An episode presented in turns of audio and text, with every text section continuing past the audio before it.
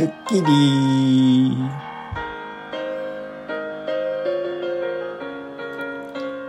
おはようございます加藤浩二ですおはようございます。岩田エレナです。加藤さん、今日はですね、こんなニュースからお知らせしたいと思います。うんなになにえーとですね、これ、兵庫県警での話なんですけれども、えー兵庫県警では、えーこの度、既婚者の男性警察官2人と不倫をし、交番で性行為などをしたとして、西宮市内の交番に勤務していた、えー女性文茶省女性巡査部長 A 子29歳を減給3ヶ月の訓戒処分減給処分。されて相手の男性巡査長 B26 歳。巡査長 C33 歳を訓戒処分としました。何それ？え？三人も不倫してたってわけ？そうなんです、えーちょっと詳しくお伝えしますね。兵庫県警といえばですね昨年3月に、えー妻子のある男性部長が独身の女性部長と不倫を繰り返していたばかりなんですよ。兵庫県警といえばですね昨年3月えー尼崎署東署の交番である男性が妻子のある男性部長が、えー独身の女性巡査。これ21歳の女の人なんですけど不倫を繰り返して懲戒処分を受けたばかりなんですね。ええそうだったんだよね。で今回はまた別の話で、えっと今回ですねあの女性文化庁巡査部長の幹部ばっかりですね私。えっ、と A 子は夫がいるんですよ。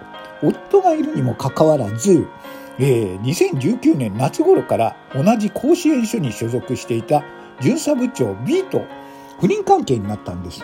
へえそれで、えー2019年の秋にですね、えー差し入れに来てと非番だった部長をこの交番に呼んでですね、えー夕方にやってきた巡査部長と交番の休憩室で性行為に及んだっていうことなのおいそうなんだ。えー、非番の交番をの呼んで性行為をしたってことだからまさしく交番で会ってんじゃないの？加藤さん、そういう問題じゃないんですよ。それでですね、まあ、その、えー女性分散部長はですね、それに飽き足らずですね、他の、えー巡査部長、33歳とも、あの、関係を結んでたっていうことなんですよ。お盛んだね。へえ。あだからでもあれじゃないの。差し入れを持ってきてって言ったんだからそれを差し入れちゃったんだ。ね、加藤さん、何を差し入れちゃうんですか？いや警官だからあれじゃないの、あのリボブラリボブラーとかさ拳銃を差し入れちゃったんだよねあのねいや、そういう問題じゃないですよ。オッケー。ローラの真似似てないな まあそれでどうしたの？えーそういうことがあったんで、今回この、交番としてもどうなんだっていうことでですね、こういうこの巡査部長っていうのはどういう子なの？はい。関西出身で、幼少期から水泳を本格的になる。インターハイにも出場した。インカレにも出てる女の子っていうことで、えーこの女の子の特徴はですね、学生時代の A 子はショートカットでボーイッシュな格好をよくしていました。小柄だけど、泳ぎはダイナミック。個人メドレーの選手で、と特にバタフライが子供の時からこう得意。大きな大会で入賞することがあったということです。はあ、どうでもいい話題だなおいえまあそんなのはいいやじゃあバタフライをしてたのがそれを普通にしちゃったということですはい水泳から離れたのか、最近はぽっちゃりしていたということがあります。